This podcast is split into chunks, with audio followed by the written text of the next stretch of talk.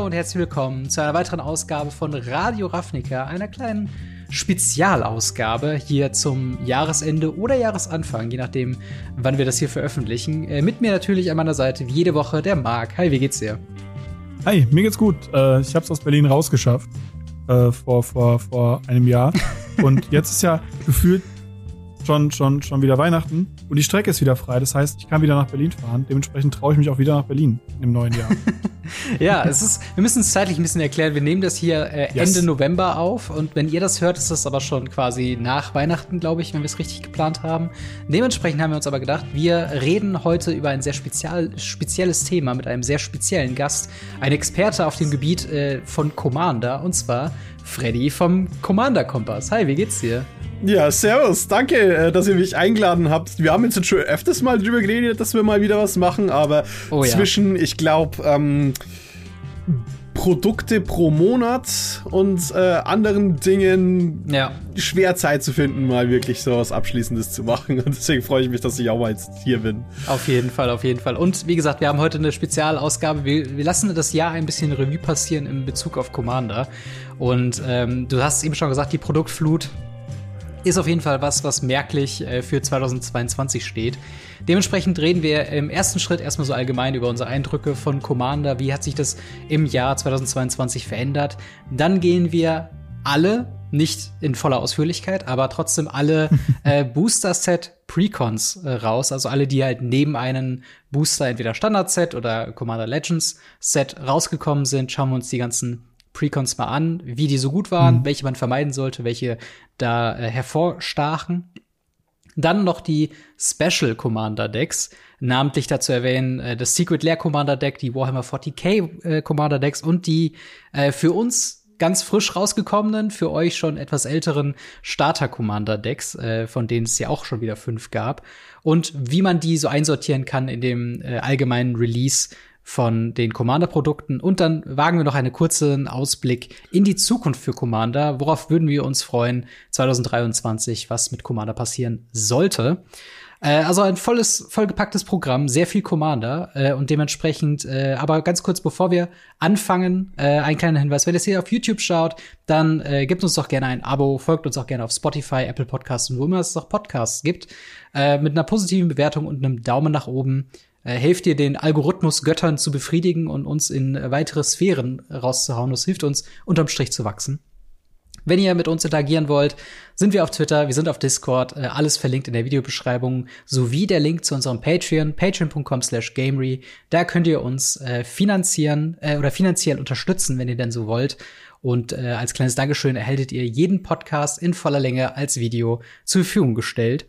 Äh, und natürlich jetzt Freddy, wo du dabei bist, wo findet man denn äh, alles zum Commander-Kompass? Naja, äh, wir haben auch eine große Discord-Community. Das ist auf jeden Fall der äh, auch ein toller äh, Anlaufspunkt. Aber auf Twitter at edh-kompass, weil Commander Kompass ist zu lang. Und äh, auf YouTube sind wir aber der Commander Kompass. Äh, Sehr gut. Da darf man ein bisschen längere Dinge haben. Genau. Und auch natürlich alle Links zu eurem Podcast sind unten in der Videobeschreibung bzw. in den Show Notes äh, beim Podcast. Also schaut da auf jeden Fall rein, hört da auf jeden Fall rein. Gerade wenn ihr euch für Commander interessiert, ist das sozusagen die Anlaufstelle für alle möglichen Themen, für äh, Produktreleases, Produktreviews, aber halt auch eben allgemeine philosophische äh, Themen. Ich war ja auch mal da, mhm. wo es um das Thema ähm, Fehler in Commander oder, oder offene Fragen im Commander. Oder wie war nochmal die Formulierung?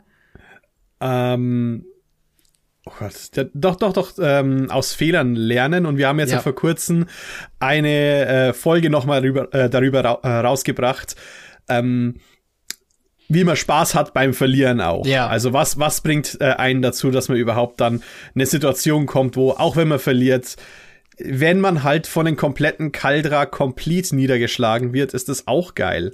Also äh, nicht, nicht, nicht von der Kaldra Complete, sondern den drei Kaldra-Teilen. Du meinst der Magic-Version von Exodia quasi. Ja klar, natürlich, die ist unbeatable. Genau, also auf jeden Fall alle Links zu dem Commander-Kompass, auch in der Videobeschreibung, beziehungsweise in den Show Notes. Und dann lass uns doch mal anfangen mit einer Momentaufnahme zu Commander. Commander stand 2022.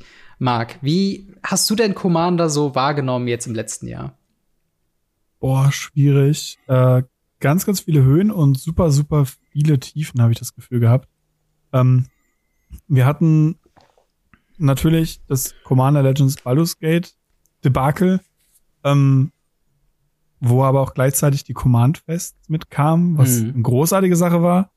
Und dann hatten wir ansonsten vom Commander her ganz, ganz viele Commander Decks, weil wir zigtausend Editionen hatten und zigtausend Commander Decks rausgekommen sind, wo ich teilweise gar nicht mehr wusste, was der Unterschied dabei sein soll. Mhm. Und das ist schon, schon schwierig gewesen. Und dann kam, ja, da, da freue ich mich besonders auf den Teil drauf.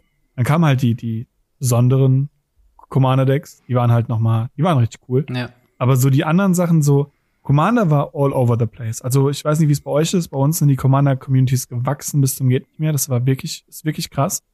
Ähm, und es gibt so viele Leute, die es gespielt haben. Und Commander hat, ich erwähne es immer wieder, Casual einfach überrannt. Ja. Es gibt so gut wie niemanden mehr. Ich werde immer wieder verbessert. Es gibt bestimmt noch irgendwo drei Hansel irgendwo in ganz Norden Deutschlands oder so, ähm, die noch 60 Karten Casual spielen. Aber ansonsten gibt's eigentlich kein Casual Magic mehr, weil das ist Commander. Commander ist das Casual Magic. Ich weiß, wenn ich irgendwo hinfahre, ich packe mein Commander Deck ein und kann dort Commander spielen. Ja. Und das ist wirklich sehr, sehr krass. Ich bin halt mal gespannt, wie sie es weitermachen, weil, naja, das Year des Commanders haben wir jetzt seit zwei Jahren vorbei. Hm. Gucken, ob 2023 auch Year des Commanders ist. Ja, das auf jeden Fall. Das ist auf jeden Fall, wo, wo, man gesehen hat, okay, Year of Commander hat sich sehr rentiert. Wir machen jetzt einfach mal das Jahrzehnt of Commander so gefühlt.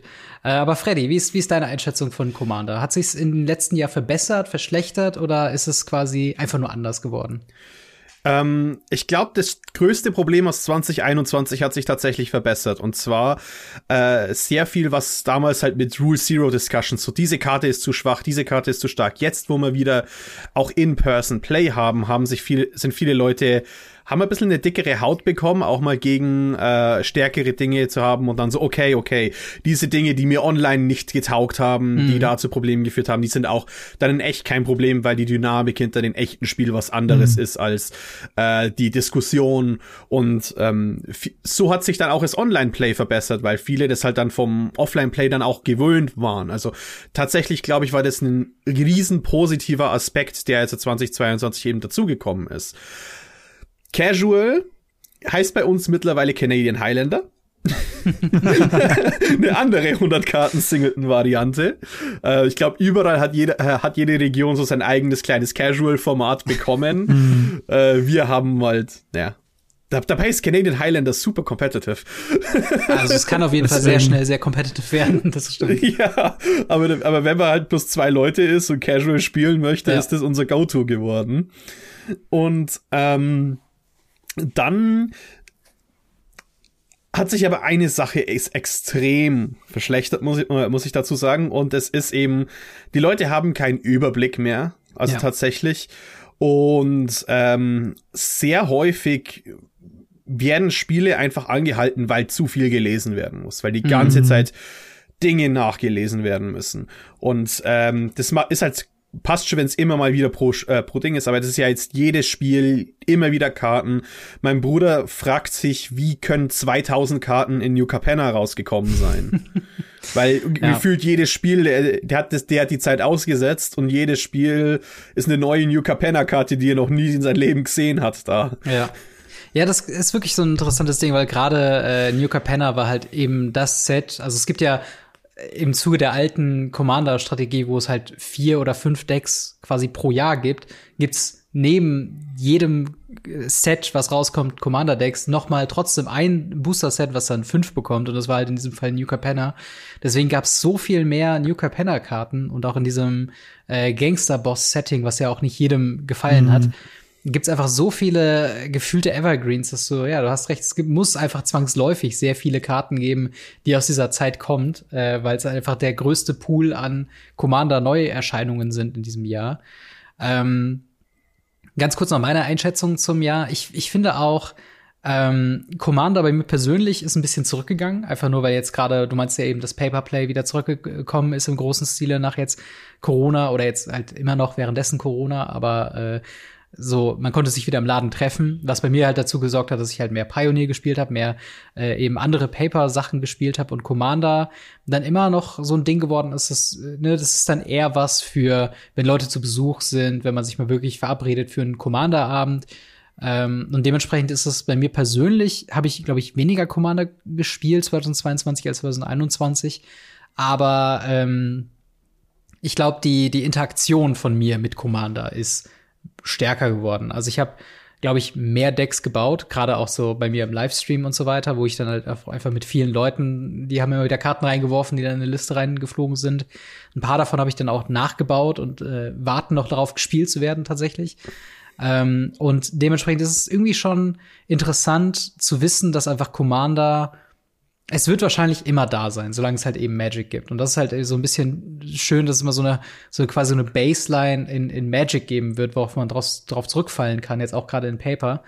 Und äh, ich sehe aber auch, auch ein großes Problem, nicht unbedingt mit der Produktflut an Commander-Sachen, aber auch mit dieser, mit dieser fast schon maßgeschneiderten Target-Audience von Commander-SpielerInnen, die mhm. eben, egal sei es jetzt ein Jumpstart oder äh, sei es jetzt äh, hier die, die ähm, Secret Lair ähm, Drops, die halt immer mehr und mehr quasi auf äh, ja, Commander Evergreens zielen. Äh, wir haben ja auch kaum noch Secret Lair Drops, die ein Playset abbilden, wie ganz früher gab es ja mal das Serum Visions und das Lightning Bolt Playset. Ähm, Talia.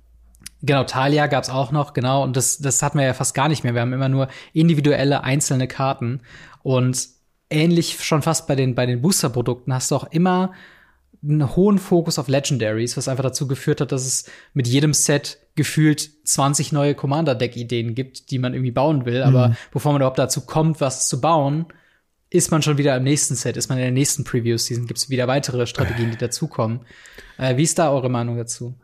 Naja, du hast gesagt, äh, bis man dann dazu kommt zu bauen. Ähm, es wurde schon vorhin angesprochen wegen äh, Commander Legends Baldur's Gate. Mhm. Ich war an den Samstag auf einen Pre-Release. Mhm. Während des Pre-Release haben die Spoiler zu Double Masters 2 angefangen. Ja, ja, das war krass.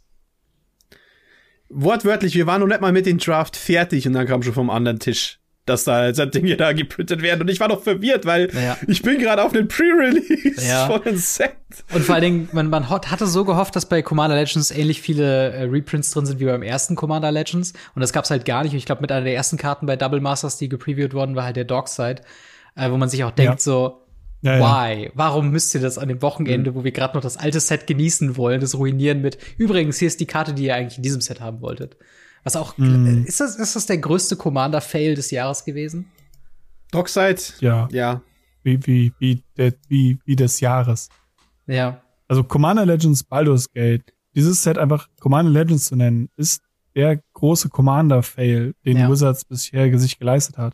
Das hat nichts mit diesem Jahr zu tun. Das ist äh, ja, okay. all over. Also ich glaube, wenn, wenn ich einen Punkt angeben müsste, wo ich sagen müsste, da haben sie echt hart was falsch gemacht, dann einfach nur die Namensbenennung. Es ist nur die Namensbenennung. Ja. Ne? Ja, es ist Freddy. Vor allem, ich finde das Set nicht mal schlecht. Es ja. bringt auch viele coole Dinge in Commander ja. rein. Also äh, einer der konstanten Kritikpunkte an Commander ist ja, dass alles sofort passieren muss. Alles muss on ETB passieren. Mhm. Und dieses Set hat sehr starke Incentives gegeben, anzugreifen. Ja. Und ja. Kreaturen, extrem starke Kreaturen, die on Combat was machen, reinzubringen. Was finde ich super cool war auch zu, zum Spielen ging's gut. Es gab ein paar Probleme. Myriam war ein Riesenproblem in Limited. Äh, aber und Boros Stacks. Hm. Aber äh, gut, da muss man schon ein bisschen herausfinden. Äh, aber ja, Combat Incentive wurde gegeben. Dinge, die Commander wollte, wurden gegeben. Aber A, es war kein Commander Legends Set, hm. weil ähm, es sich nicht wie die Legends verkauft hat. Und dann war es irgendwie das Set war halb designt. Hm. 50% von dem Set war richtig gut zugeschnitten und dann war es so, oh, wir haben hier einen Cycle angefangen, wissen aber nicht, wie wir den vollenden sollen. Und deswegen ja. habt ihr hier random undercost, äh, underpowered dem Mythics, die nichts tun, weil damit hm. sie auch nichts brechen können und so. Ja, das, das, da habt ihr schon echt viele äh, gute Punkte gebracht. Wobei ich sagen würde, dass Commander Legends Baldur's Gate draften mit diesem Commander Draft, das ist fast das Beste, was man mit dem Produkt machen kann, weil es halt ja. da kommt vielleicht ein bisschen dieser Preis, weil es ja wirklich günstig ist, das zu erstehen, ganz gut entgegen, weil man es dann ja auch mal gut und gewissens vielleicht mal draften kann und das mal erleben kann. Mittlerweile günstig. Mittlerweile, mittlerweile, klar. Als es rauskam, war es bockteuer. Es war, war es auf einem Niveau mit Double Masters Boostern? Was? Es war nicht weit weg mm, davon, ne? War nicht so weit weg tatsächlich, aber es war mhm. schon günstiger als Double Masters. Ja, und das ist halt das ist halt super frech, ne? Also vor allen Dingen, ich weiß auch noch, ich habe sowohl das Double Masters äh, Pre-Release bzw. ein Draft gespielt und halt auch das Commander Legends Draft relativ zeitnah hintereinander. Ähm, und das Ding ist halt, du bei beiden pickst du an verschiedenen Stellen doppelt. Und ich war so irritiert, weil ich glaube, bei Double Masters mhm. machst du es ja nur beim, beim ersten Mal, wenn du, wenn du dein, äh, deine Karten pickst und bei äh, Commander Legends aber konstant immer. So, das war dann so, wo ich da, glaube ich, die zweiten oder dritten Picks habe ich doppelt gepickt und dann so, äh, Moment, wir müssen das nochmal zurückcyclen, weil ich da falsch genommen habe. Das war sehr, sehr awkward. sehr gut. Ähm, und ganz wichtig, die Set-Booster von Commander Legends Baldur's Gate, die waren Müll. Ja, die ja, das waren das macht halt überhaupt keinen Sinn, dann zu so einem Produkt, was halt irgendwie primär durch die Limited-Spielbarkeit sich auszeichnet oder dazu, davon im, im Kopf bleibt, weil die Reprints waren ja offens offensichtlich nicht drin da halt ein Set-Booster äh, rauszubringen. Gab es auch Collector-Booster zu Baldur's Gate? Ja, ja, natürlich. Ja, natürlich. Ja, aber, aber das Problem war ja, die haben einen Dedicated Legends Rare Slot oder so, also nur für Legenden. Und du wolltest das Set nicht für die Legenden. Du möchtest es immer noch nicht für die Legenden. Du möchtest für die anderen Karten, die da, die da drin sind. Die Legenden nimmst du eh, weil es gibt nur zwei Mythic-Legenden. Ja. Wieso sollte ich mit einer Draft Rare, blöd gesagt, so werben. So, hier ist ja. ein Draft Rare Slot. Ja, ich, ich finde es auf jeden Fall. Also Commander Legends ist die eine Geschichte, wo ich äh, sehr kritisch drauf gucke in Bezug auf Commander. Die andere, da bin ich mal gespannt, wie eure Meinung dazu ist. Es äh, tatsächlich Infinity, was jetzt vor gar nicht allzu langer Zeit zum Zeitpunkt der Aufnahme äh, rauskam. Ähm, habt ihr es gespielt und wie ist euer Eindruck nach der Einfluss auf Commander? Gibt es da überhaupt einen oder gibt es da keinen? Ähm, ich kann mit einer kleinen Anekdote starten und zwar, äh, ich, ich möchte Myra the Magnificent bauen, ne, weil ja. die habe ich äh, damals bei den Sponsoring gezogen und dachte, ah, die ist cool. Und dann habe ich mir drei Packs noch zugekauft und habe gesagt, na gut, ich brauche aber mindestens zehn Contraptions, damit ich die spielen kann. Ja. Hat die jemand? Bis heute habe ich keine zehn Unique Contraptions zusammenbekommen, um die Karte zu spielen. Crazy. Weil niemand das Set hatte. Niemand hat es gekauft, niemand hat es gespielt ich müsste mir halt bestellen, aber irgendwie ist es mir halt auch zu blöd zu bestellen. Ja, vor allen Dingen, weil du sie ja in keinem anderen Kontext brauchst du die ja, ne? Deswegen ja. ist es irgendwie super schade. Aber ich weiß halt noch, dass gerade bei Infinity war es ja eine sehr große Diskussion mit diesem ganzen Thema. Äh, Silver Bordered ist weg, es ist jetzt Eichel und äh, Eichel ist jetzt aber auch in Abwechslung mit dem normalen Holo-Stamp und das machen wir aber eigentlich nur, damit es halt auch in Commander irgendwie legal sein kann oder Eternal legal sein kann. Und im Endeffekt, zumindest meine Einschätzung war so ein bisschen, die Karten geben es gar nicht so her, dass man sie überhaupt spielen will in Commander. Außer du bist jetzt, wie du jetzt meintest, so, ein, so ein designiertes Contraption-Set oder Contraption-Stack. Wo ich mich auch frage, warum hat man diesen Aufwand betrieben? Naja, es gibt noch ein paar Karten, die tatsächlich gespielt werden. Also gerade Komet ist halt wirklich funny. Ja, das stimmt. Und wird tatsächlich auch sehr viel gespielt. Ähm, aber sonst, ich, ich muss sagen, das Set selber, also die Collector Booster haben sich verkauft wie, wie sonst was. Ähm, einfach wegen den, wegen den Lands, mhm. wegen den Shocklands. Und das war auch das einzige Grund für dieses Set. Mich hat's gewundert, dass sie zu dem Set, naja, kein Commander-Deck rausgebracht haben. Weil das wäre doch eine Möglichkeit gewesen, da wirklich so ein Contraption-Deck zu machen, ein Sticker-Deck oder ähnliches. Ja. Und da hätten sie ja sogar Contraptions beigeben können oder Contraptions hingeben können, die es sonst nicht gibt. Ja, das wäre das wäre tatsächlich interessant gewesen, wobei ich auch da sagen würde, ich glaube, sie hatten gar nicht so viel Design Space, also nicht so viele Karten, die man noch in diesem Contraption Thema irgendwie ansiedeln konnte und sie haben quasi schon irgendwie alles da reingemacht und selbst da ist es ja nicht mehr in allen Farben vertreten, sondern nur bestimmte Farbkombinationen wollen überhaupt Contraptions haben. Äh, und das war zumindest im Limited so ein bisschen was, wo man gemerkt hat, dass das halt einfach nicht so interessant ist für jedes Deck, aber trotzdem eine Major-Mechanik ist und dann daraus ein Commander-Deck zu bauen, also von denen dann auch noch, ich weiß nicht, also ich glaube, das ist dann lieber was, wo man gesagt hat, okay, das überlassen wir mal den, äh, den, den äh, Leuten, die da Bock drauf haben. Ja, das, es ist halt einfach trotzdem irgendwie so ein, so nicht, das ist wieder nichts halbes, nichts Ganzes. Ja. Also ich habe vorhin gesagt, das war halb designt, das war wieder halb designt und das ist auch ein bisschen, so meine Befürchtung, weil wir eben so viele Produkte bekommen, dass die raus müssen, mhm. ohne dass halt quasi der Feinschliff da ist. Ja. Und mhm. zum Beispiel, dass der Most Dangerous Gamer, glaube ich, heißt die Legende, die ja legal ist, mhm. ähm, der zweite Text äh, zerstört eine Permanent, wenn du deinen Preis gewinnst, aber es gibt nur eine legale Preiskarte. Ja. Ja. Das also, lohnt sich ja dann mega. ja. Ja. Ja, das ist, es ist ganz komisch und äh, ein Teil von mir würde einfach sagen, okay, macht das wie bei dem letzten äh, Unrelease, dass man irgendwie sagt, okay, wir haben jetzt zwei Wochen äh, offiziell den Commander Rules in Silverbordered Karten erlaubt. Tobt euch aus und danach ist es quasi offiziell wieder nicht erlaubt, aber jede Playgroup kann für sich entscheiden, ob sie es erlauben oder nicht. Ähm, und dann macht man einfach das ganze Set äh, Silverbordered und macht dann richtig crazy Mechaniken, weil das hat mir persönlich ein bisschen ja. gefehlt dabei. Aber die krassen Mechaniken sind ja noch nicht mal das Interessante. Viele der Commander-Decks werden ja einfach nur gekauft wegen irgendwelchen Chase-Karten. Ja. Und wenn es äh, Underworld Market, Under Underworld Connect. Market, Underworld, wie heißt der? Underworld Connection? Nee, nee, nee. Um, der, der äh, Black Market. Black Market halt Connections. In, so. Black Market wir haben uns, wir haben jetzt alle durch. Der, genau. Der, der, der, Grund, warum überhaupt jemand angefangen hat, gerade in uh, Streets of New Capenna, dieses, dieses eine Deck zu kaufen, ja. weil die da drin war. Und alle wollten dieses Ding haben, weil das Ding halt anscheinend ziemlich broken ist. Und naja, so haben sie ja wirklich geschafft, in jede Edition irgendwo, wo sie Commander Decks reinzupacken, irgendwas zu finden, wo man gesagt hat, ja, okay, dafür, dafür kaufe ich das. Und dafür brauche ich mindestens eins dieser Sets. Ja. Nicht zuletzt im Brothers War mit Full Old Border Karten, wo halt auch krasse Artefaktkarten drin waren. Waren es vorher auch schon neue Karten, die sehr krass waren. Wie gesagt, gerade in Streets of New Capenna ist mir das sehr stark aufgefallen. Ja. Ja, das bringt uns eigentlich auch schon zu einem ganz guten Punkt, wo wir auch, glaube ich, jetzt mal äh, in die einzelnen Precons reingehen können. Und zwar, die, wir haben hat es 2022 angefangen mit den äh, Commander Precons Pro Set oder war es schon letztes Jahr so? Äh, gab es schon zu Kaltheim ja. und so, aber die und waren Zendika Rising so gab es auch schon. Ich glaube, Zendika Rising yeah. war sogar das erste, ne?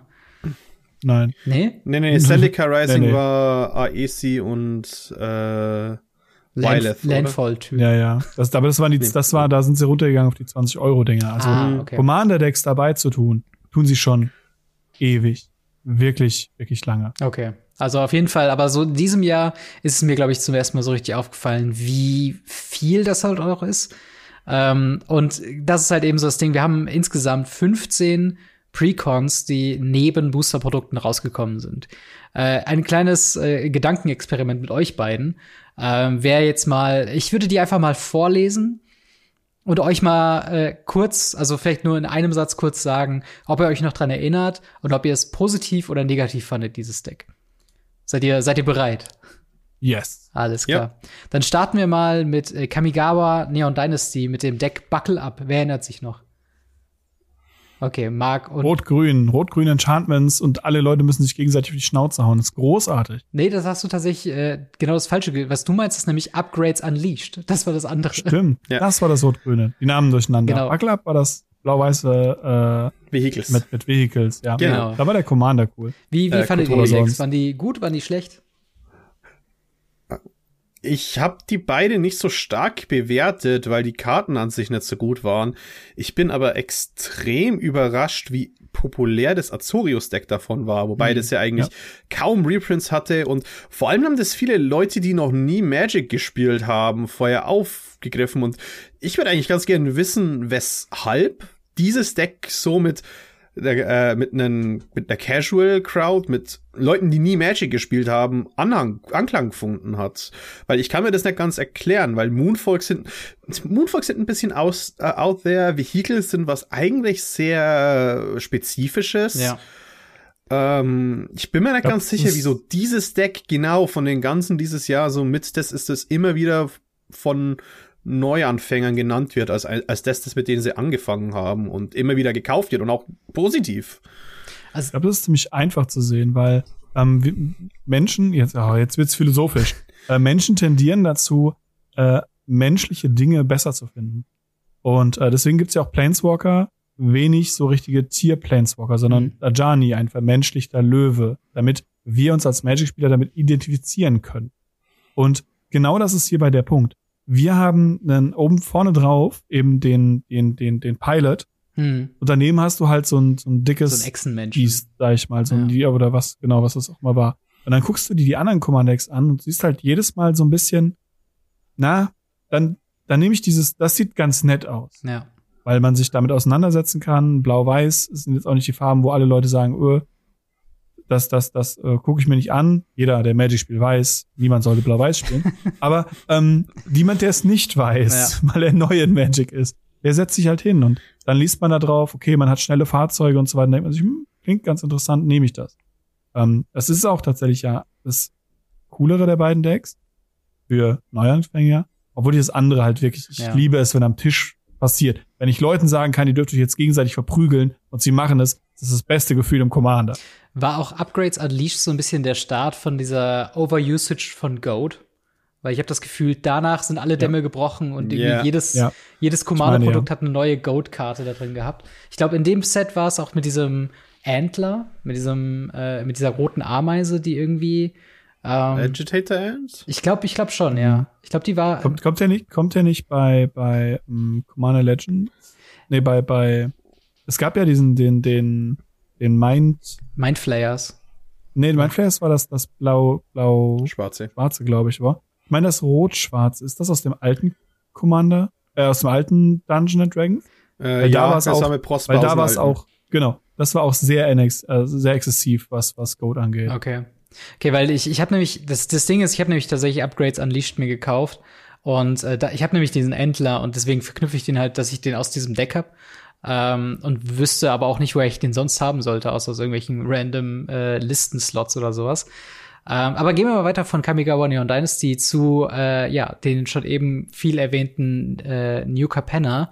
Ein Set, was gefühlt Ewigzeiten im Standard das aktuellste Set war, wo es dann so ein bisschen ins Sommerloch gefallen ist. Aber es brachte auch fünf Commander-Decks mit den fünf Gilden, Charts, Boss-Gangster-Gruppen, wie auch immer.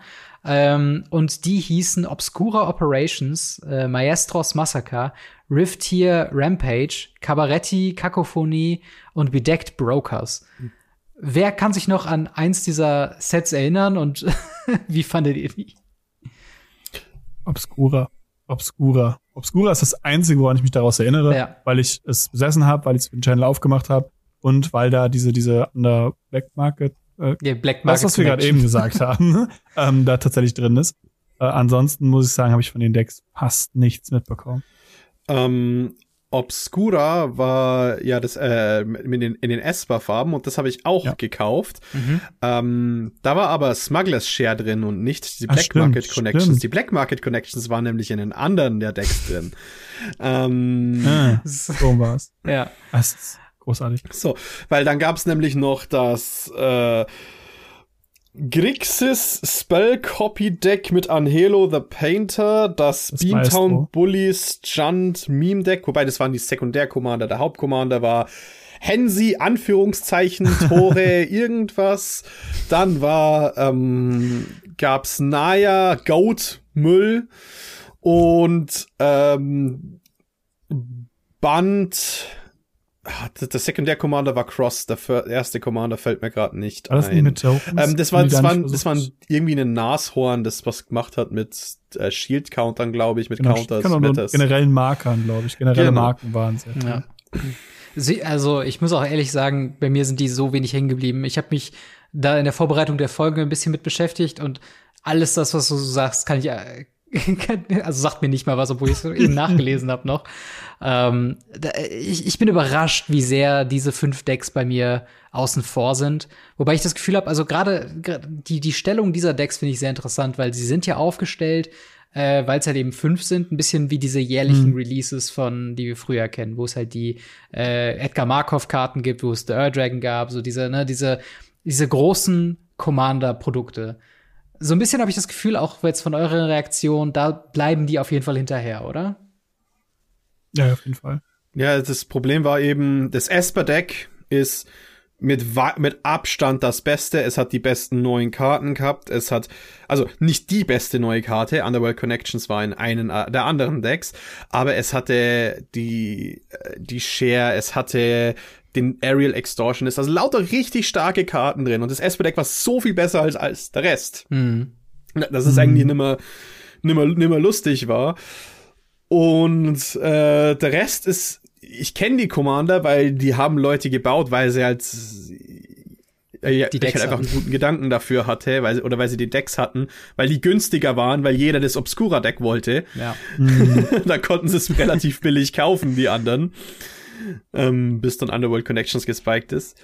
Oh Und ja, leider äh, muss ich halt sagen, die wär, fände ich es besser, wenn die nicht existieren würden. ja. Oder wieder auf zwei runtergeschnitten, weil tatsächlich sind so viele der Karten einfach nur bloat. Ja. Kommt mir so vor. Mhm. Das glaube ich. Karten. Vor allen Dingen, äh, gerade der nächste Booster Precon Release hat es auch direkt schon wieder den Markt ein bisschen übersättigt, weil wir haben mit äh, hier Commander Legends Baldur's Gate nicht wie üblicherweise zwei, sondern auch wieder vier Decks bekommen. Die waren mhm. Party Time, Mindflayers, Draconic Descent und Exit from Exile ähm, wo ich allein von dem Namen, ich glaube, das Party Time, das war äh, also, nee, das war äh, Orzov äh, mit den mit ja, dieser mit dieser Party-Mechanik von Zendika äh, yes. äh, Rising. Mindflayers ist natürlich Tribal Mindflayer-Geschichten. Horror, blau, blau-schwarz. Genau, so, so ein Horror-Deck, genau. Draconic mhm. Descent, Drachen-Tribal-Gedöns. Rot, rot, blau.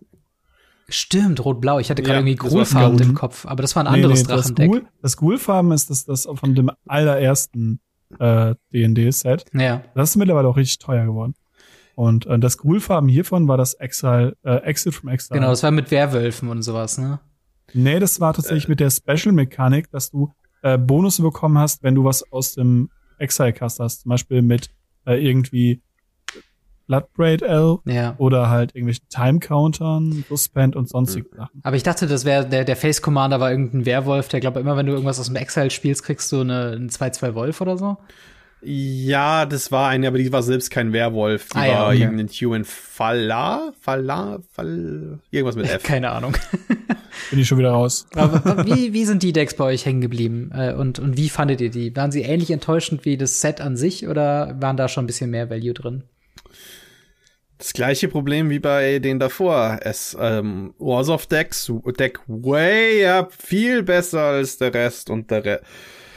Der Rest war half-baked wieder. Also es mhm. ähm, äh, Goat Deck hat underperformed, wie ich gedacht habe, dass es, dass es wird. Es ähm, Gruul Deck war ganz gut, aber hauptsächlich, weil der Commander dahinter extrem stark war und dann ein mhm. Jessica's drin war. Mhm. Als äh, oh ja, stimmt. sehr starker Reprint.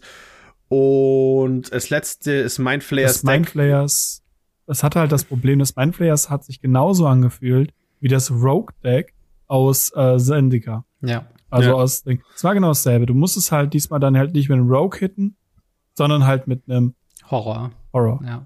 Ist halt, es, es fühlte sich sehr, sehr ähnlich an. Ein Skin Swap. Ja. Mhm. Aber wie, wie, das ist ja auch irgendwie eine interessante Frage, weil ähm, ich glaube, so großen Horror-Support für Commander-Decks ist jetzt nichts, was du so in jedem Deck äh, so oder was du in jedem Set irgendwie unterbringen kannst. Wie seht ihr, sag ich mal, das Standing von solchen Precons als quasi Lieferant für so Tribe oder andere Strategie-Support-Karten, die du sonst irgendwo unterbringst? Weil ist das nicht dann eigentlich okay, selbst wenn das Deck an sich underperformt?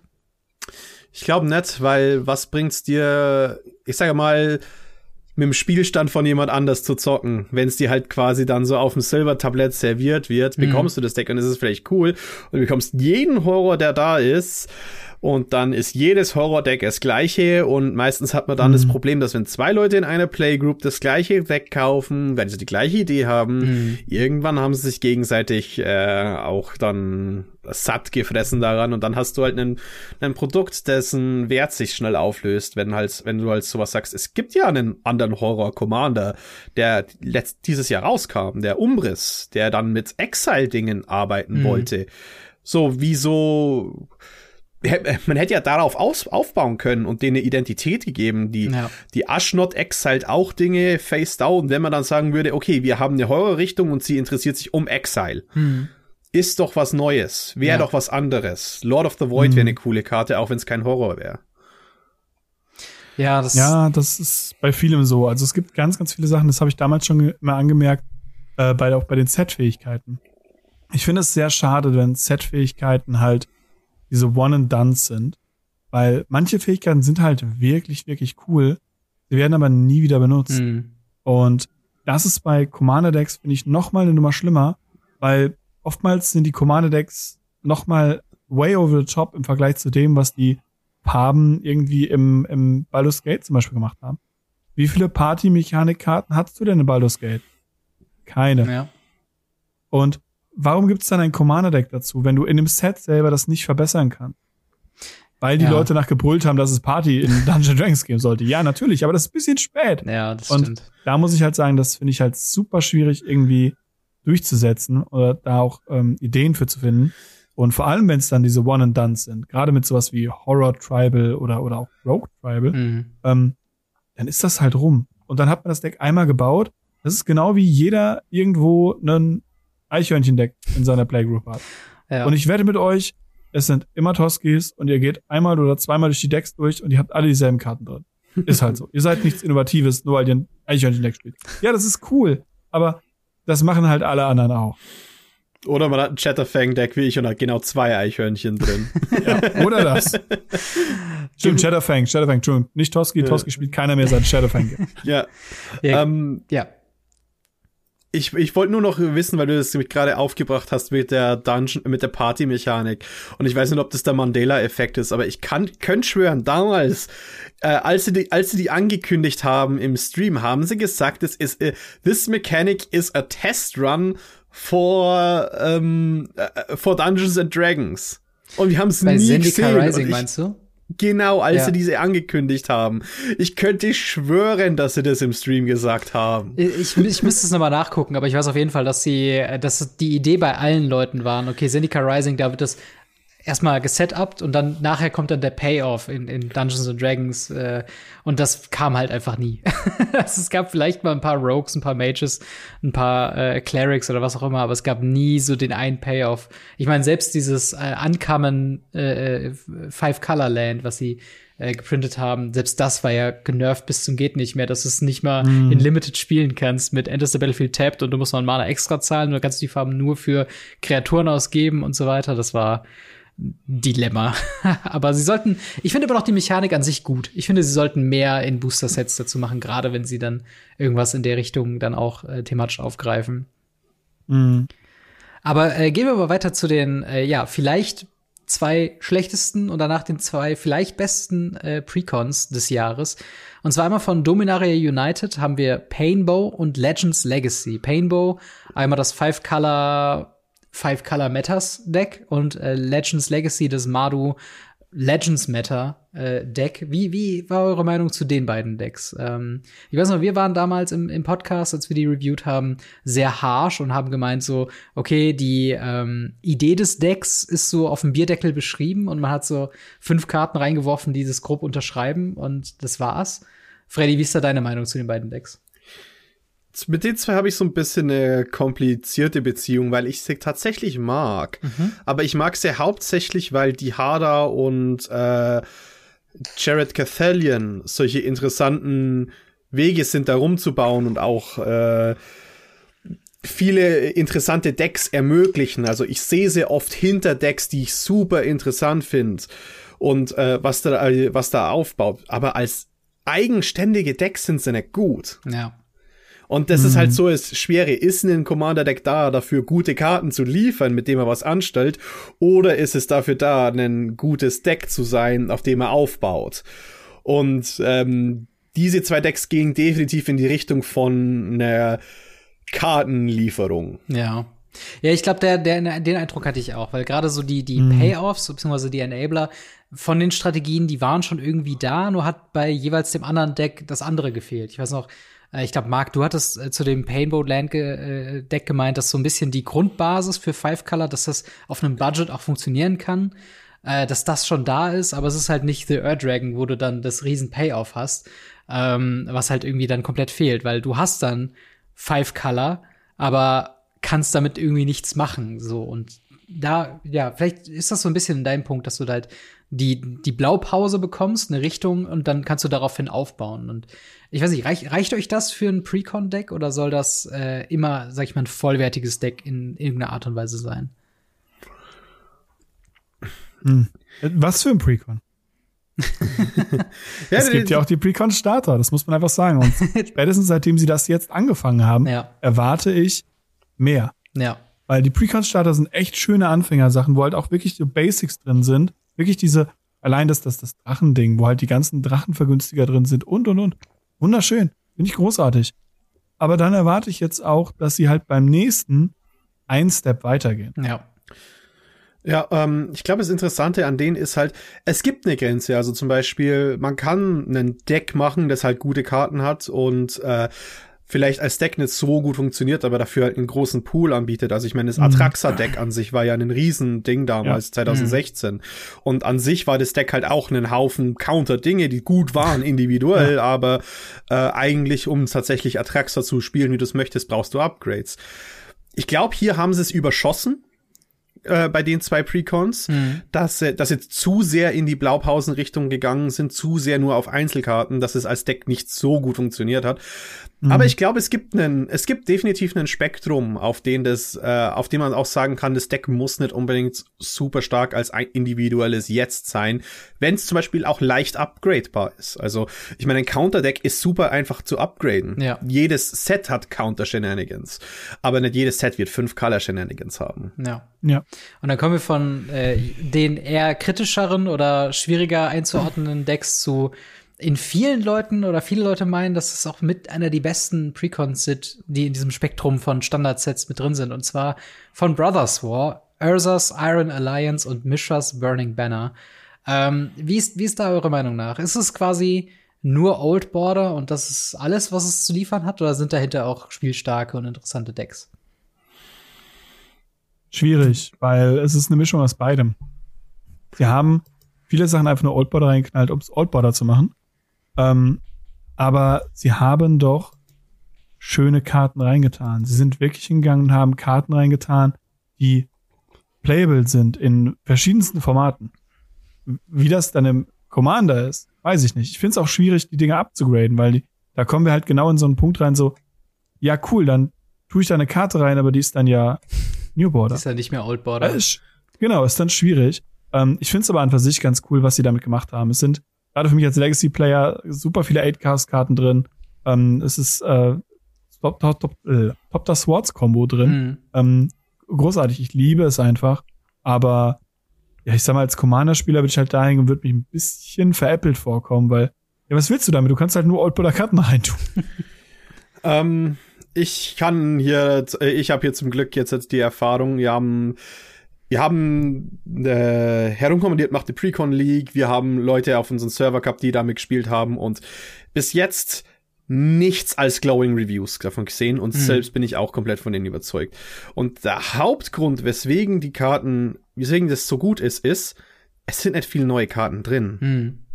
Also tatsächlich pro, äh, ich glaube, es sind äh, nur, in Anführungszeichen, äh, zehn Karten insgesamt pro, De äh, pro Deck mhm. drin, die mhm. neu sind und viele der Designs sind halt auch naja, die Commander halt, der Sub-Commander, die super interessant sind, dieser Farid, der Rote, der sich dann, ähm, der irgendwie Scrap Artefakte macht und so und die dann einheimsen kann wie einen riesen Trading Post als Commander, mhm.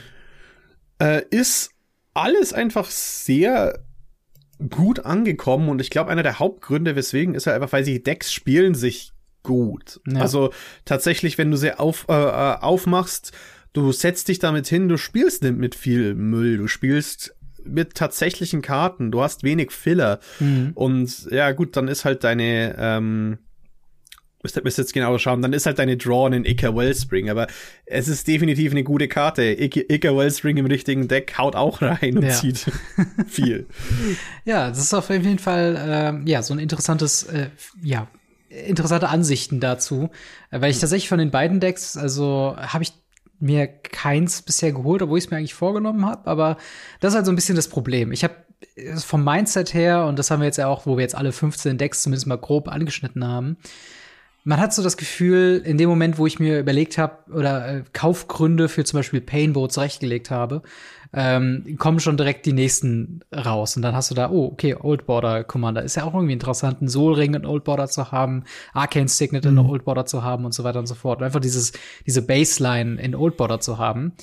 Ähm, wie, was, was wären so drei Decks, die man gerade rückblickend noch empfehlen kann, sich zu holen, weil viele davon sind ja nach wie vor immer noch in den Local Game Stores und online verfügbar. Manchmal sogar gediscountet, was ja eigentlich eine ganz coole Sache ist, dass man da noch günstiger als 40 oder 50 Euro drankommt. Habt ihr da jetzt gerade so aus dem Kopf ein paar, die ihr quasi so empfehlen könnt, die sich auch jetzt immer noch lohnen und äh, ja, von welchen sollte man eher Abstand halten? Ich finde es schwierig, weil viele der Decks sind halt gerade in Local Game Stores, ähnlich wie auf Cardmarket und sonst wo, einfach teurer geworden. Mhm. Und meistens sind die, die man dann empfehlen würde, teuer geworden oder teurer geworden. Das sind also die Chase-Decks, halt, ne? Genau, das sind halt dann die Chase-Decks, zumindest in meinem Fall. Ähm, und dann lohnen die sich halt auch schon wieder nicht. Ja. Aktuell kriegt man noch relativ gut die beiden Brothers War, die finde ich sehr, sehr cool. Die machen auch tatsächlich sehr viel Spaß. Ähm, und lustigerweise sind es halt zwei Artefakt-Decks, die zwei völlig verschiedene Strategien fahren, was ich einfach großartig finde. Mhm. Und da wirklich ein Fan von bin. Ansonsten, wenn ihr es günstig findet, ich finde immer noch, dass das, äh, dass das Buckle Up oder ich muss es leider sagen, ist Party Time. Das Party Time ist ja. wirklich, wirklich gut. Ja, ähm, ich schaue jetzt halt auch gerade nach und das äh, ob Operation Obscura ist auch noch für 40 Euro erhältlich und das ist definitiv was, was ich äh, sehr stark finde, weil auch der Commander dahinter extrem, also die Commander dahinter sehr gut sind und mhm. so wenig wie ich die, wie ich allgemein äh, Ding mochte, wie jetzt äh, New Capenna, mhm wenigstens ist das rausgekommen. Über Draft möchte ich nicht reden. ähm, Wie, du hattest doch nur sechs Monate Zeit, das auf Arena zu draften. Ja, ich hatte, nur, ich hatte nur vier Monate Zeit, das auf Arena zu spielen ja. und dann nochmal eine neue Version davon, die nicht funktioniert hat, weil sie nicht die Probleme be äh, behoben hat. Ja. Ähm, Wobei immerhin gab es danach zwei Wochen und dann wird's halt schon schwer. Dominaria United und dann Brothers War. Sorry.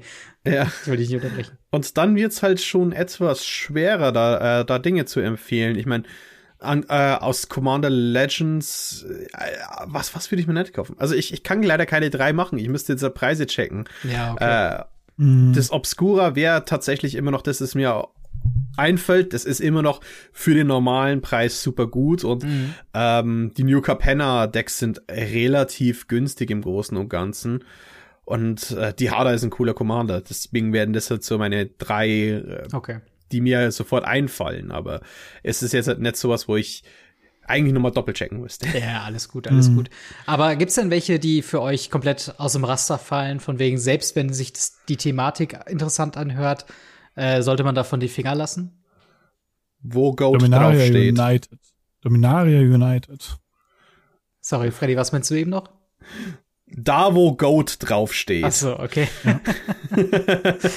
Ja, ja, also das aber im Endeffekt ist das ja zumindest ein guter Nebeneffekt, dass man am Ende so solchen Jahres hat man zumindest eine ganz gute Auswahl, wenn man wirklich mit Commander anfangen möchte, woraus man sich theoretisch draus bedienen kann. Und von dem, was ich jetzt von euch so ein bisschen gehört habe und was ich auch selbst über das Jahr so ein bisschen mitbekommen habe, sind sehr wenige Komplettausfälle draußen. Mhm. Und ich meine, selbst, ne, du meinst eben Dominaria United, ähm, selbst da hat sich gerade in den Kommentarbereichen bei uns ein paar Fans gefunden, die dann sagen, okay, äh, so ein bisschen den Baukastenphänomen her, man nimmt das halt auseinander, baut was Neues draus. Wobei ich auch sagen muss, als Einsteiger-Deck so ein dreifarbiges oder fünffarbiges Deck zu haben, finde ich auch immer sehr ambitioniert, weil ich glaube, da zu häufig der Frust dann da ist, irgendwie ähm, nicht die passenden Farben zu haben.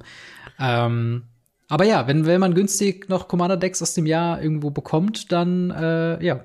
Und es soll euch natürlich gefallen, lohnt es sich vielleicht, äh, da nochmal zuzugreifen. Ähm, aber natürlich die Frage auch erstmal an euch äh, da draußen. Welches dieser äh, Commander-Decks fandet ihr dann am besten? Welche habt ihr euch gekauft? Habt ihr euch vielleicht sogar alle gekauft? Und äh, ja, welche waren dann doch eher Enttäuschungen? Schreibt es uns sehr, sehr gerne in die Kommentare. Äh, wir gehen mal weiter zu den ich sag mir jetzt mal Special Commander Decks. Und zwar oh, die, yes. ich rede von dem Secret Lair Commander Deck, die Warhammer 40k Commander Decks und natürlich die Starter Commander Decks. Drei komplett neue Arten, wie wir Commander Decks bekommen haben in diesem Jahr. Äh, beziehungsweise mhm. in diesem Jahr müsste man ja ein Sternchen dran machen, ne? Also Heads I ja. Tail, äh, nee, wie war das? Heads I Win, Tails You Lose. Wann konnte man das bestellen? War es nicht im Winter letzten Jahres? Ja, genau. Das ist das Secret Anniversary 2021 gewesen. Genau, und wir haben jetzt fast Ende des Jahres und die Leute fangen so langsam an, die Sachen zu bekommen. Aber ähm, auch nicht alle. Habt, habt ihr euch denn, habt ihr euch die beiden, äh, oder habt ihr beiden euch die denn jeweils bestellt? Auf keinen Fall. Aus äh, dem kleinen Grund. Mein Bruder hatte damals als allererstes Okaun und Cinder Split. Ist, oh Gott, ja. ist ein cooles Deck einmal am Abend. Ja.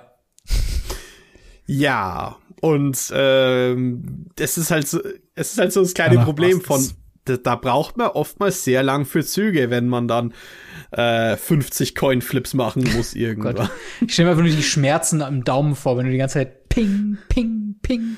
Ja, oh Gott, oh Gott. Pokémon hat Coin-Flips. Ja, genau, genau.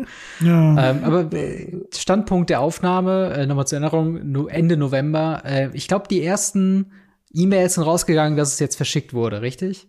2. November wurde angekündigt, dass sie langsam losgeschickt werden. Okay. Also man teilweise wartet man auch immer noch auf die Bestellungen von damals.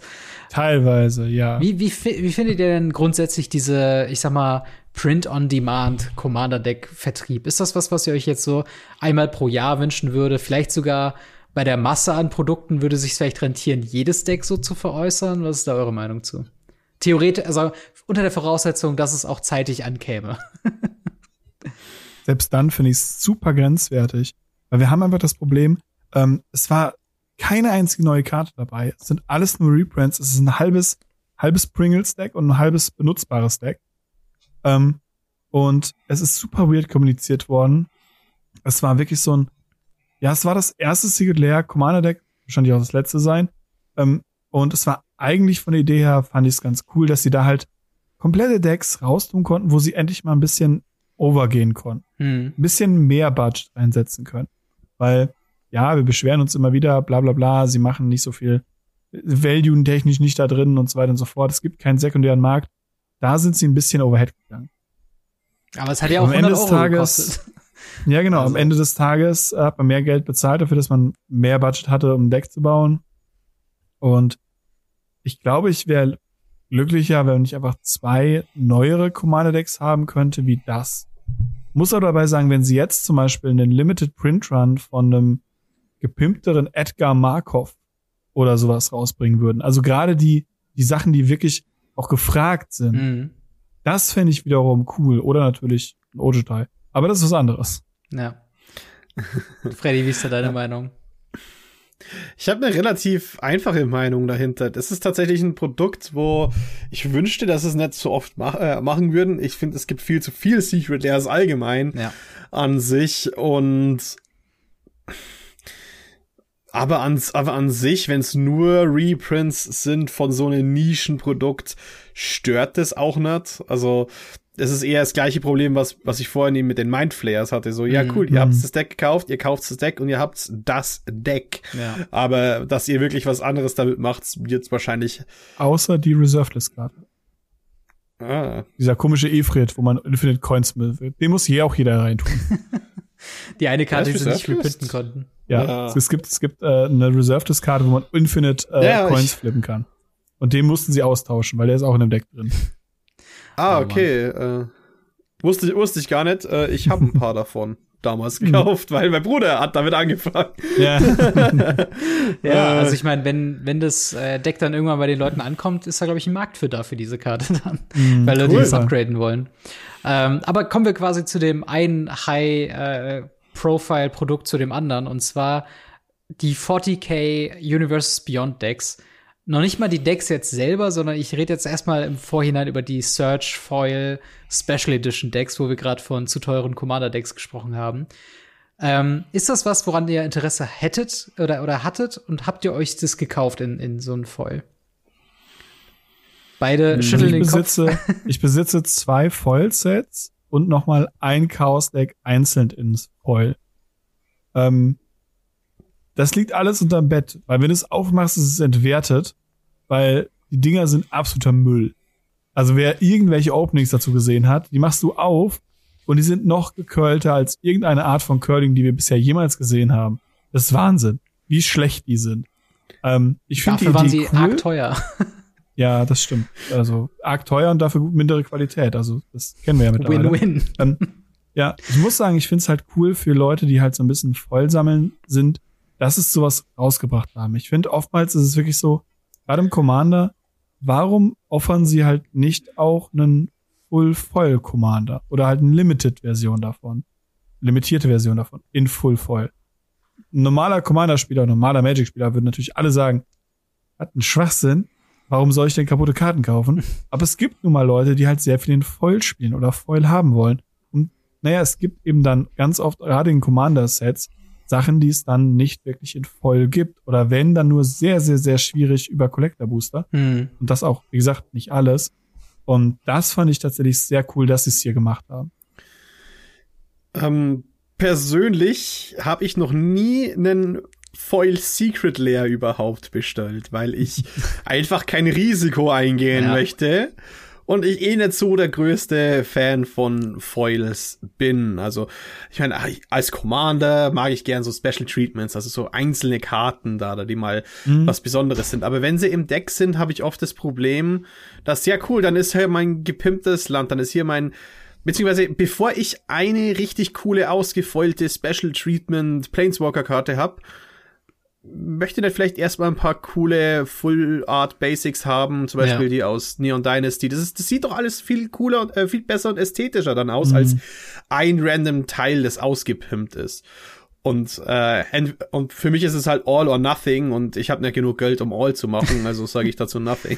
ja, das, das kann ich absolut, absolut nachvollziehen. Ähm, wie, wie habt ihr denn die Commander Decks, also die Warhammer 40k Commander Decks allgemein befunden? Also einmal zur Erinnerung, es gab auch wieder vier an dieser Stelle. Wir hatten äh, Tyrannid Swarms, äh, dann The Ruinous Power, Necron Dynasties und Forces of the Imperium. Was glaube ich, Forces of the Imperium war äh, Obscura-Farben, wollte ich fast sagen, aber Esper. Krixis. Äh, äh, nee, das Krixis war Runus Power und Tyranniden genau. war Timor und Necron war Mono Black. Wie, wie fandet genau. ihr die Decks? Die sind ja bei vielen Leuten auch so ein bisschen als quasi overpowerte Precons so ein bisschen äh, in, in der Rede gewesen. Wie fandet ihr es denn? Ist overpowered. Also im Sinne von, dass sie halt deutlich stärker sind als die anderen Precons. Hier ist, hier ist es paradox. Die sind nicht overpowered. Sie sind adequately powered. Die sind das, was vor 2016, 2017 die Decks waren. Das ist das, was wir hatten an Stärke an Precons. Atraxa, Idris, die Eminence Precons. Mhm. Das ist tatsächlich der diesjährige Drop, der mit den alten mithaltet. Und wichtiger ist, es ist keine game-breakende Karte rausgekommen aus dem ganzen Zeug. Ja. Also, ähm, zumindest äh, kommt zumindest, das Format drauf an. genau, genau. Da, da, da, ich wollte kurz ein Addendum geben, äh, aber äh, es äh, zumindest zumindest nichts, was in Commander in den äh, in den Format äh, zu so einem Dockside Extortionist führt, der borderline bannable ist oder sowas. Ähm, gleichzeitig extrem gute Karten, von hinten bis vorne flavorful designt. Ich wünschte fast, es wäre ein bisschen schlechter gewesen, weil ich nicht so der große Fan von Universes Beyond bin. Aber tatsächlich habe ich halt jetzt es damals das Necron und das Chaos Deck gepreordert, bevor die äh, Spoiler überhaupt draußen waren und danach habe ich mir noch das äh, Tyranniden Deck gekauft. Ja. Ja, ja nice. also. Ja, es ist, es ist tatsächlich sehr, sehr interessant, weil ich bin auch kein großer Fan von Universe Beyond. Ich finde aber, dass sie tatsächlich hier irgendwie, dass es sehr sinnvoll ist. Ich glaube, nicht wenige Warhammer-SpielerInnen haben sich da dieses Deck geholt und sind komplett okay damit, dass das deren einziges Magic-Produkt sein wird, was sie jemals kaufen werden. Und eben, wir haben es am Anfang kurz gesagt, Commander ist so ein bisschen die universelle Sprache von Magic geworden, im Sinne von, du kannst in jeden Laden oder in jede Community gehen mit einem Commander-Deck und weißt, dass du eine Spielgruppe finden kannst. Ähm, und da ist das natürlich schon ein bisschen so ein Match made in heaven. Ähm, tatsächlich, äh, wie, wie findet ihr denn überhaupt diese, diese Idee, wo wir gerade beim Thema ähm, Universes Beyond sind, es wurden ja auch teilweise Sachen quasi reprintet. Ich denke da an das Swords Plowshares, was da eben äh, quasi das Warhammer Art bekommen hat und das Warhammer Treatment bekommen hat. Ist das was, was ihr euch in Zukunft, sag ich mal, mehr von freut, wenn das jetzt noch für andere Franchises kommt? Oder ist das was, wo man vielleicht eher sagen würde, wenn ihr neue Designs rausbringt, macht das gerne in dem jeweiligen Universe Beyond Ding, so ein bisschen Warhammer, äh, äh Walking Dead mäßig, aber lasst die Magic Karten Magic Karten sein. Also ich find's okay. Also ich fand's wirklich okay. Sie haben sehr, also gerade bei Warhammer sehr viel Gedanken da reingesetzt, meiner Meinung nach. Es sind wirklich großartige Artworks. mhm. bei rumgekommen. Ähm, es sind, es sind wirklich so schöne Artworks, so schöne Karten. Also, wie gesagt, es sind super starke Karten bei rumgekommen, wenn es um, um Power-Level geht mhm. ähm, und teilweise halt auch in anderen Formaten sehr game-breakend. Ähm, aber grundsätzlich sind es einfach das, das hätte Dungeons Dragons sein können. Sie haben flavorvolle Karten gefunden, die entweder top-down designt wurden, also wir haben dann zum Beispiel Triumph of St. Catherine, ähm, die wir dann als Karte bekommen haben, mhm. was es vorher nicht gab. Und dann haben wir aber Magic-Karten, die wir in das Universum mit reinschieben können und dann anpassen können, wie Swords to Plowshares oder wie Dark Ritual. Großartig Idee, Dark Ritual den den Tyrann äh, den den äh, Necrons den, den den Necrons zu geben. So geil. Also ich fand das wirklich wirklich cool und ich muss sagen, so wünschte ich mir das Ding. Ich brauche dafür keinen anderen neuen Namen. Mhm. Das Ding musste nicht äh, Wiederaufstehungsritual des ewigen Manas heißen oder was auch immer. Das Ding heißt Dark Ritual. Fertig, bin ich glücklich mit. Funktioniert. Ja, und viele Magic-Wörter passen, äh, viele Warhammer-Wörter passen auch auf das Magic-Universum. Mhm. Also Shadow in the Warp könnte jetzt 100% in irgendeinem anderen Set sein, auch wenn das Warp halt da, ja. da, da, äh, da, da vielleicht leicht anderes Phrasing hätte oder so. Ähm, ich glaube, da, ich glaube, die wie, wie, wie sich das vereint, ist alles ganz cool. Mein großes Problem ist Art, äh, Art bei, bei Games Workshop. Hm, ja, dass stimmt. der Artist Credit halt quasi von vielen Karten, äh, also tatsächlich nicht von den Artist ist, der das für Games Workshop gemacht hat, sondern hey, das ist ein Art, das halt in dem Buch vorkommt und wir haben es vom Buch genommen und ja. äh, dann ist halt ein, der Lord of Change bei Games Workshop der nicht mal ein Lord of Change ist, sondern spezifisch Kairos Fate Weaver, ein Named Charakter in der Geschichte. Ja. so, ja, Gott, Lord of Change ist eine Karte, die ich hasse. Deswegen. ja, das ist einfach nur so, oh, das, das, mit, so, mit solchen Dingen, glaube ich, müssen sie ein bisschen mehr aufpassen. Ja. Und ich bin, ich bin echt kein großer Freund von Artist Credit Games Workshop. Ja, total. Vor allen Dingen, weil es halt Magic eigentlich so gut gemacht hat in ihrer Welt. Also es ist ja auch so, dass quasi die Artworks nicht Magic gehören, sozusagen, sondern sie wir können halt von den Artists halt weiter äh, quasi verkauft werden oder die haben halt so eine Abmachung im Sinne von, dass sie es halt lizenzieren und in diesen verschiedenen Rahmungen quasi eben sagen können, okay, hey, äh, ne, ihr habt hier eure Artist Proofs und ihr könnt eure Prints verkaufen, so, aber sie sind nicht der alleinige Rechteinhaber des, des Artworks. Und dann jetzt so ein mm. Universe Beyond zu haben, wo das komplett äh, quasi umge umgekämmt wurde, wo er sagt, okay, wir wollen nur mit dem Li Lizenznehmer, den wollen wir safe haben und die Artists dahinter sind uns eigentlich egal. Ist ein bisschen ein weirder Move, aber ich glaube, gerade mit, mit Universes Beyond werden wir da noch einige Probleme mit haben, was das angeht, wo dann nicht die mm. äh, richtigen Leute gecredited werden für die eigentliche Arbeit. Ähm, aber genau, eine, eine Sache noch kurz zu dem Thema. Wie ist denn eure Meinung nach, ähm, also wie, wie, wie fühlt ihr euch mit diesem Gedanken, mehr andere IPs, andere äh, Commander, andere Karten, auch gemischte Karten aus verschiedenen. Wir haben ja auch zum Beispiel die Fortnite Secret Lair, wir haben äh, ne, die War Walking Dead, Stranger Things Secret Lair Jobs gehabt, jetzt halt die Warhammer 40k Sachen. Ist das was, was euch Sorgen macht, dass ihr bei einer äh, Runde Commander jetzt, äh, sag ich mal, die Universen über überstrapaziert und das halt nicht mehr alles, sag ich mal, in der Welt von Magic, sag ich mal, stattfindet? Das war was, wo ihr sagt, die Karten müssen einfach nur Rules-Text haben und wie die darüber hinaus aussehen, ist mir eigentlich egal. Wir hatten neulich einen Commander-Stream, wo ich dabei war, von äh, Off-Topic Commander. Mhm. Ähm, da hatten wir ein Commander-Spiel gemacht und ich habe mit Ojutai gespielt gegen irgendeinen der random 50.000 Legendary Necrons. äh, ich glaube, es war Ken von Street Fighter. Mhm. Und es waren, glaube ich, zwei Children von, äh, von Stranger Ding Things dabei. Ich bin mir nicht Stranger mehr ganz Things. sicher, aber ich glaube, es waren Stranger Things Kiddies. Ähm, irgendwas war da. Und ich habe mich gefühlt so, ja, okay, jetzt ähm, fehlt noch Gandalf und, und, und Yoda und äh, ja, dann, dann haben wir Party. Ja. Ich finde es im Commander halt nicht schlimm, hm. äh, weil ich halt ein sehr offener, entfranchister Mensch bin und halt tausend Franchises cool finde. Und wenn ich ein Franchise halt nicht cool finde, dann ist mir bewusst, dass es Leute gibt, die das cool finden. Ähm, so wie Stranger Things. Mhm. Ähm, aber ich find's halt nicht schlimm, weil ich komme aus einer Zeit, wo halt auf jedem Soulring hm, mit teilweise mit Edding ein Ring, also ein Auge von von von Sauron draufgemalt wurde. Also warum sollen sie es da nicht auch normal drucken dürfen? Und das finde ich ja. nicht schlimm. Und da ist, klar, es nimmt es aktuell ein bisschen Überhand und alte Arts wären eine ganz andere Hausnummer. Aber vom, vom puren Verständnis her sind wir nun mal ein, ein Magic-Universum, wo wir halt auch in andere Franchises reingehen. Das kenne ich aus fast allen meinen anderen Hobbys auch so.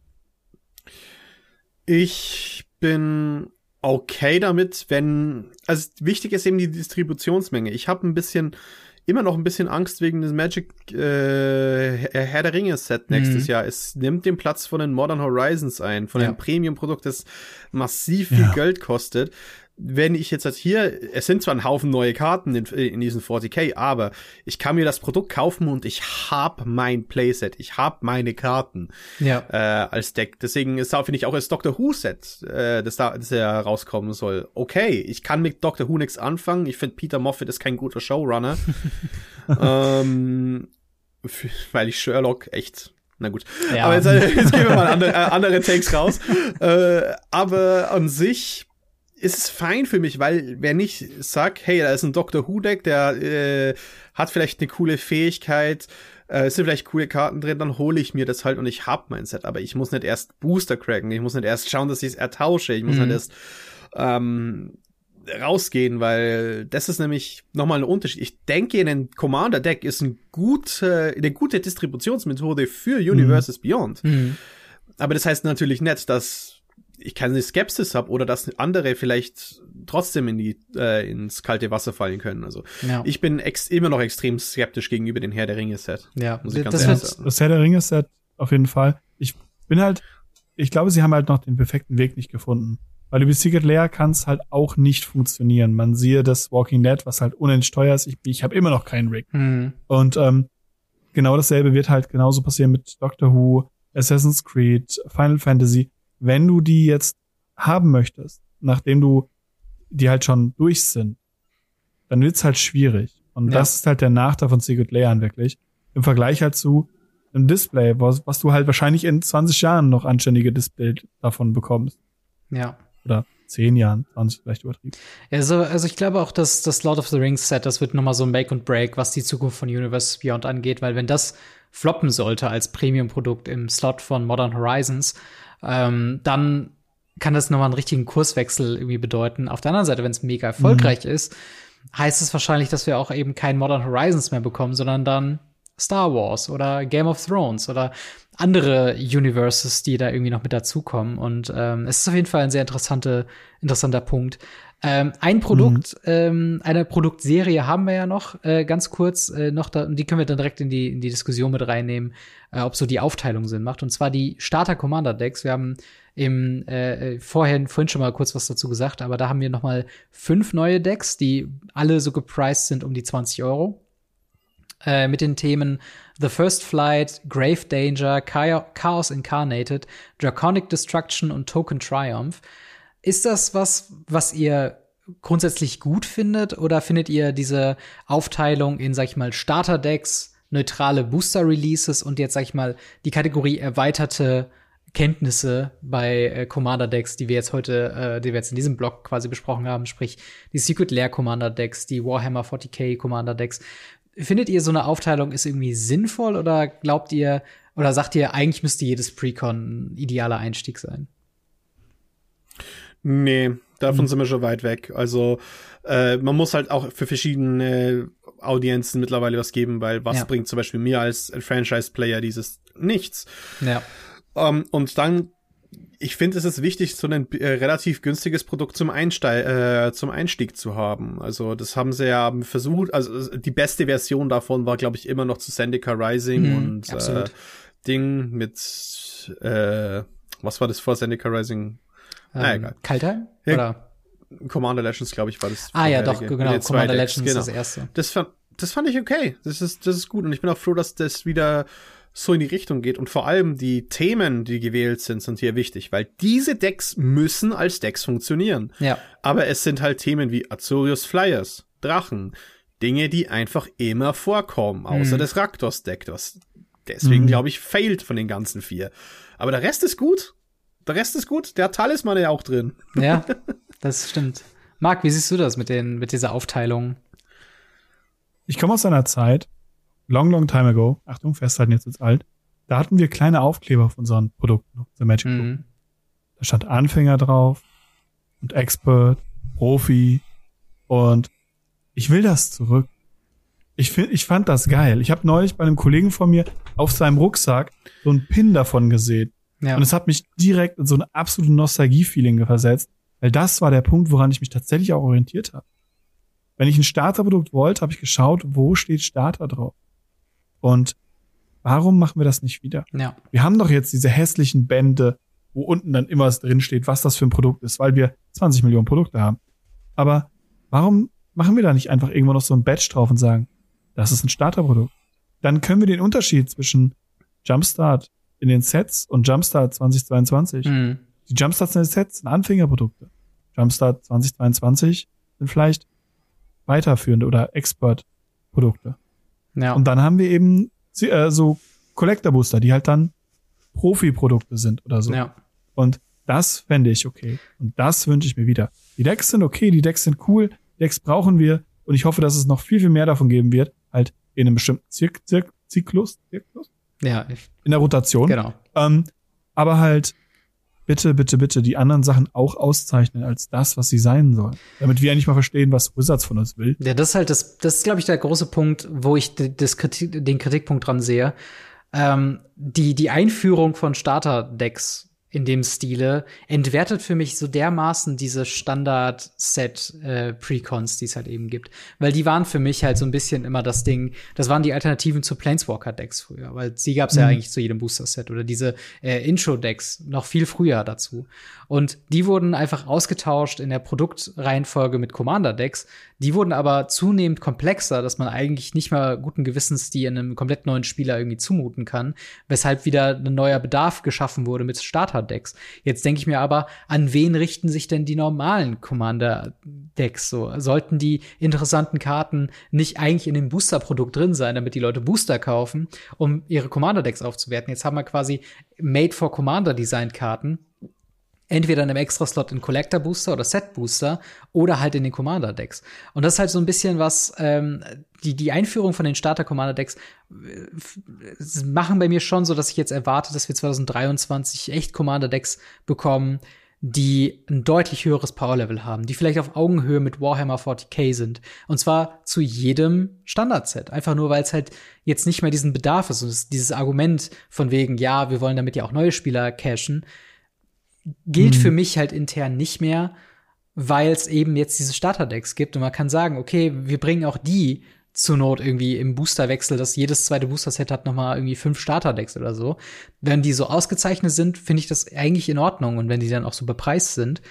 Und das ist halt eben so, so ein großes Problem, was ich halt habe, dass so diese, diese erweiterten Commander-Decks mit Warhammer 40k und den Secret Lair Drops und halt auf der anderen Seite die Starter-Decks dass die so diesen Middle Ground auffressen. Weil ich denke mir dann so, warum sollte ich dann noch ein Painbow kaufen, wenn ich quasi entweder das High-Premium-Produkt in den Warhammer 40k Sachen haben kann oder wenn ich einen Einstieg suche, die Starter-Decks kaufen kann. Und das ist so ein bisschen das ich hätte Dilemma, den Satz beendet habe. bei, warum sollte ich Painbow kaufen? Genau, und das, das kommt halt noch mit dazu, so. Aber ich weiß nicht, Freddy, wie, wie, wie siehst du dieses Dilemma so? Ist das was, was du jetzt auch eine, eine andere Erwartungshaltung an diese Standard-Precons hast oder glaubst du, das wird sich nicht verändern? Ähm, die Standard-Precons waren für mich, sind für mich schon lang gescheitert ja. als Idee, weil wir haben halt einfach ein gewisses Product äh, glowed, dass teilweise die Sets selbst darunter untergehen. Und lieber hätte ich, sage ich so, macht's ein Starterprodukt, macht's die Advanced-Produkte. Wieso brauchen wir den Mittelgrund? Ja. Tatsächlich, der Mittelgrund ist doch eigentlich das Set. Der Mittelgrund ist, dass Leute draften gehen. Der Mittelgrund ist, dass ich tausche in diesem Tausch, mhm. Sammel- und Tauschkartenspiel. Ja der, der Mittelgrund sollte nett sein. Äh, übrigens, ich traue mir noch nicht ganz, äh, ganz, äh, ganz so ran, wirklich damit zu interagieren und hab dann 20 neue Designs und die Veteranen müssen wegen einer Karte irgendwie einen, einen Deck kaufen, wie diese, für dieses Underworld Connections oder was auch immer. Mhm. Black Market Connections. Und dann ist ab und zu mal was richtig Gutes dabei, wie eben das äh, Obscura Deck. Und das frisst halt auch das Budget auf. Und jetzt haben wir zum Beispiel sowas, wir haben die Boxing League bei uns, ja. was halt ein Display ist, jeder kauft. Ähm, in den letzten, wir haben das erste Mal wirklich zu wenig Leute dafür, um Preissupport auszugeben. Ja. Und das liegt daran, weil jeder, der mitmacht, so, ich, ich habe die, es ist immer das Gleiche. Also ich glaube, von acht oder neun Leuten habe ich gehört, ich hätte so Lust darauf, ich habe dieses Jahr mein Magic-Budget schon auf, äh, auf, aufgebraucht. Ich habe mm. das schon mhm. aufgegeben. So, ja, natürlich wird sich jetzt deswegen Brothers War und sowas nicht so gut verkaufen, weil es ist halt alles schon weg. Und ja. diese mittleren Produkte, die halt auch nicht so gut sind, wie es Warhammer-Produkt, haben halt einfach das Budget der Leute mit aufgefressen. Und ich finde, das braucht's nicht. Ja. Es braucht Starter-Decks. Ich glaube, mir fällt auch, es braucht Experten-Decks. Ja. Der Mittelgrund, den, der, der ist das, was, was cutbar ist daraus. Ja, absolut. Und das wäre auch was, äh, und damit können wir, glaube ich, direkt schon zum Abschluss äh, des Podcasts oder zur Abschlussrunde in den Fragen gehen. Was ich mir persönlich wünsche für 2023 ist endlich mal so ein bisschen den Commander-Spieler oder die Commander-Spielerin aus dem Fokus der Vermarktung rauszunehmen. Weil, also ich freue mich über jedes gelungene Commander-Produkt für jeden Commander-Spieler oder jeder Commander-Spielerin in meiner, also so langsam kommen wir, glaube ich, an den Punkt, wie du auch schon meintest, die Budgets werden aufgefressen von High-Value-Releases, wie halt eben die 40k-Decks oder selbst die Secret Lair Drops mit 100 Euro für ein Commander-Deck, ähm, was halt neu gedruckt wird, was eigentlich von, vom reinen Produktionsaufwand auf einer Stufe ist mit den 20-Euro-Decks, sind wir mal ganz ehrlich. Und das heißt ja aber auch nicht, dass sie jetzt nur, weil sie Commander, äh, weil sie Precons äh, drucken zu jedem Standard-Set, dass es keine Commander-interessanten Karten in den Booster-Sets gibt. Das heißt, Darüber hinaus müsste man sich ja immer noch die Booster kaufen. Jetzt aus der Sicht von Watsi gesprochen, natürlich ist es besser, Singles zu kaufen, das wissen wir alle. Ähm, aber ich, ich würde mir einfach wünschen, dass jetzt so ein bisschen vielleicht sich wieder zurückgenommen wird mit den Precons, mit dieser ewigen Flut. Ich sehe auch im Local Games, wo ich jeden Freitag bin, die stapeln sich bis zum geht nicht mehr. Immer diese unliebsamen Commander-Decks. Die werden auch von, von, den, von den Läden aufgekauft, weil man weiß ja natürlich nicht, welche verkaufen sich gut. Die müssen bestellt werden, bevor die Listen teilweise draußen sind, bevor man weiß, was drin ist. Und das, das vermüllt also Local Game Stores werden mit Precons zugemüllt. Keiner kauft sie, weil keiner Budget hat. Und am Ende des Tages werden dann sowieso dann nur die Warhammer 40k Decks oder das eine Obscura Deck, was sich lohnt, dann gekauft. Und deswegen fände ich es, glaube ich, sinnvoll, da Commander so ein bisschen aus dem Fall zu nehmen. Ich glaube, Commander-Spieler, die sind kreativ genug, um sich aus dem Standard-Set neue Legends zu picken und daraus neue Strategien zu entwickeln. Da brauchst du jetzt keine Precons für, äh, um da Strategien so weiterzuentwickeln. Ich finde es aber genauso wichtig, dass wir aus den Sets selber ebenfalls den Fokus rausnehmen. Oder zumindest abschwächen. Weil schau dir Dominaria an, schau dir Brothers War an. Klar, das sind historische Sets, da sollten Legendaries drin sein. Mhm. Aber muss denn in jedem Ding dann Legendary drin sein? Muss das alles so drauf zugeschnitten sein? Müssen da Karten drin sein, die halt wirklich für Commander-Spieler, wo effektiv draufsteht, tappe Länder, um Schätze zu generieren? In einem normalen Set mhm. für sechs oder sieben Mana. Das ist eine absolute Commander. Da steht Commander drauf. Muss das in so einem Set drin sein? Warum dann nicht wirklich gebündelt zwei gute, beidseitig gute Commander-Decks rausbringen, wo solche Karten drin sind, wo die Leute das drankommen, ohne da irgendwelchen Müll rauszuhaben? Und dann aber sowohl die mehreren Decks als auch wirklich den, den, den Sachen aus dem Set ein bisschen rauszunehmen. Einfach nur um diesen Fokus wieder auf das Spiel an sich zu setzen. Von einem Display bis Draft, gerade bei den Draft-Displays, mhm. Set-Displays, da, da können sie für mich aus dem Slot reinmachen, wo Commander-Karten drin sind. Habe ich gar kein Problem. Ja. Ich komme mit, mit äh, irgendwelchen Transformern klar. Aber dann komme ich auch mit Commander-Karten klar. Ja. Aber im Draft-Booster, finde ich, haben solche Karten halt nichts verloren. Und dann kann man sagen, okay, dann geht man von einem Commander-Produkt ein bisschen runter und hat trotzdem noch ein schönes Environment für alle Spieler. Ja. Ja. Also ich will auch weniger Legends in den Main-Sets sehen, tatsächlich. Das ist ja nett.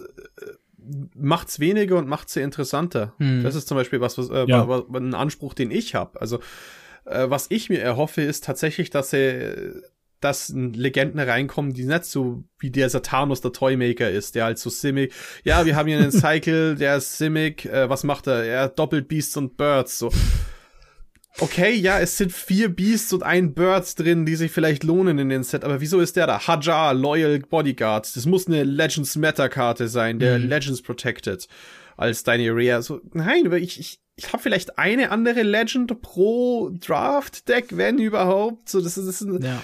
Gut, es ist ein 2 Mana 3-3. Das ist immer noch keine schlechte Karte, aber es ist halt.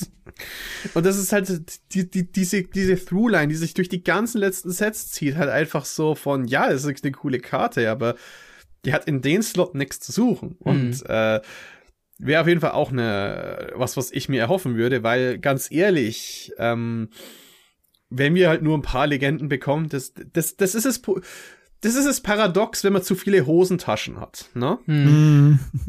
so, man kommt mit zwei, drei Hosentaschen klar, aber wenn man vier hat, braucht man eine fünfte und eine sechste, weil man sie immer voll macht. Ja. Ne? Ja. so, und, und, und Wizards näht immer mehr Hosentaschen ran, um das Problem zu lösen, aber das, das, das führt nur dazu, dass Leute mehr davon haben wollen und ja. das mit mehr Zeug bemüllen. Ja, das, das ist auf jeden Fall ein ganz guter Punkt und eigentlich auch ganz äh, gut dann auch zu hören, so dass halt auch selbst dann, ich meine, ihr habt halt in eurem Podcast einen, einen riesen Fokus eben auf Commander. Das ist halt das, worum es halt eben geht und das dort halt auch eben so langsam wirklich auch dann äh, der, das Feedback lauter wird, okay, Qualität über Quantität. Es bringt nichts, jedem Booster-Set äh, Commander-Decks mit anzuführen, wenn da keine interessanten Karten bei rumkommen. Und die paar, die da irgendwie bei rumkommen, die kann man irgendwo anders unterbringen. Entweder halt, man geht in die Booster-Route und sagt, okay, man packt das irgendwie in Set-Booster mehr mit rein, oder man sagt halt, wir lassen die Sets komplett frei von Legendaries und Commander-Karten und packen die aber dafür alle in den äh, Commander, in die Commander-Decks rein. Ähm, das ist halt, äh, ja, eine große Sache. Und dementsprechend, ja, würde ich auch sagen, haben wir damit doch ein ganz gutes äh, Schlusswort gefunden für diese Spezialausgabe von, äh, von Radio Ravnica. Ähm, wie seht ihr das mit dem aktuellen, äh, ja, Magic-Produkt Overload, gerade in Bezug auf Commander? Ist es euch zu viel? Jahre des Commanders. Die Jahre des Commanders. Wollt ihr mehr davon? Wollt ihr weniger davon? Wollt ihr einfach mal wieder ein bisschen Zeit haben, um die ganzen Legends auch wieder einzunehmen und sich mal wirklich Gedanken zu machen, Interaktion zu finden? Ähm, oder sagt ihr, ich äh, lasse mir gerne äh, die Precons servieren, so wie sie kommt und verändere sie äh, soweit nicht? Ähm, in dem Sinne, äh, ein ganz kleines Dankeschön an unsere Patreon Gold Unterstützer, namentlich erwähnt General Götterspeise, Buster Madison, EasyReader24, Jan, Jan Erik und Faria. Vielen, vielen Dank, Freddy, dass du hier dabei warst. Yes. Äh, ganz kurz nochmal, wo kann man euch denn online so hören und äh, sehen? YouTube, der Commander Kompass oder eben auch auf Spotify, wo wir äh, immer zufrieden sind, vor allem wenn die Leute äh, Bewertungen abgeben. Wir sind schon fast ja, über 200 oh, davon. Sehr cool, sehr cool. Wir sind einer der bestbewerteten Podcasts in Deutschland. Sehr cool. Sehr also cool, da können cool. wir gar nicht so viel Müll reden, denke ich. Und äh, wenn ihr weiter auf YouTube das anschaut, ähm, YouTube der Commander Kompass, Twitter at edh-kompass, das ganze Zeug sollte auch verlinkt sein. Ja, ja, auf jeden Fall. Und natürlich ja. vielen, vielen Dank, Marc, äh, dass du auch wieder dabei warst. Immer wieder gerne. Und dann hören wir bzw. sehen ja. wir uns in der nächsten äh, Woche wieder mit einer weiteren Folge Radio Ravnica. Haut rein, bis dann. Ciao. Ciao, ciao. Servus. Schönen Abend.